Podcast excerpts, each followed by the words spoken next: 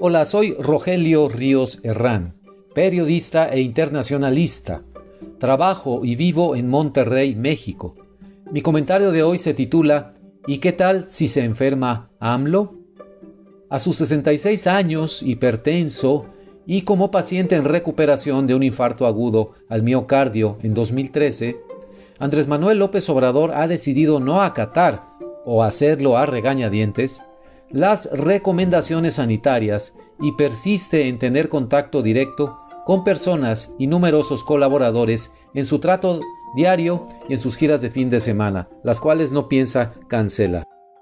Su conducta es inexplicable.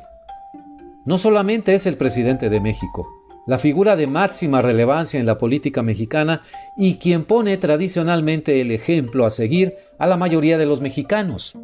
Si ellos ven que su presidente no hace caso a las recomendaciones, ¿para qué obedecer a las autoridades?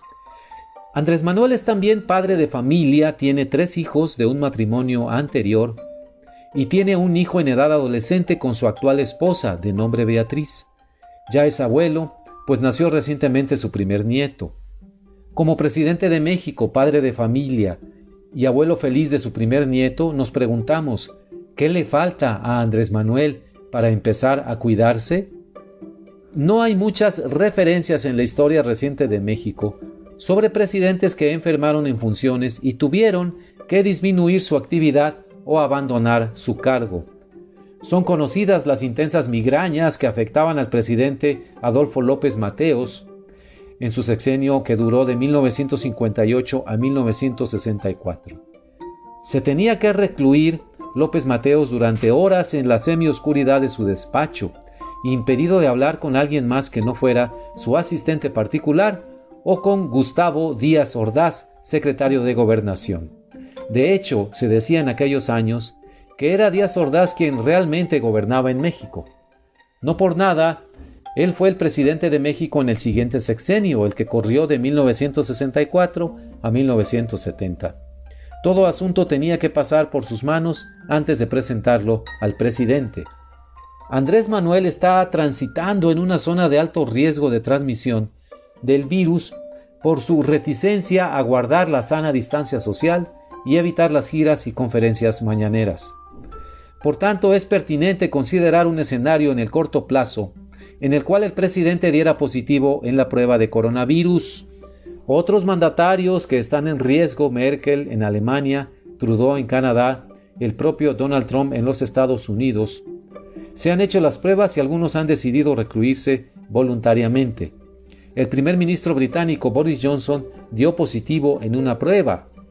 ¿Por qué no ha tomado precauciones López Obrador? La reclusión voluntaria y de carácter preventivo de Andrés Manuel le daría a México la tranquilidad de que no va a estallar una crisis política como resultado del retiro parcial y temporal del presidente por enfermedad. Una reclusión voluntaria le permitiría seguir con las riendas del país en las manos, estar atento y tomar y comunicar las decisiones pertinentes desde su despacho en Palacio Nacional.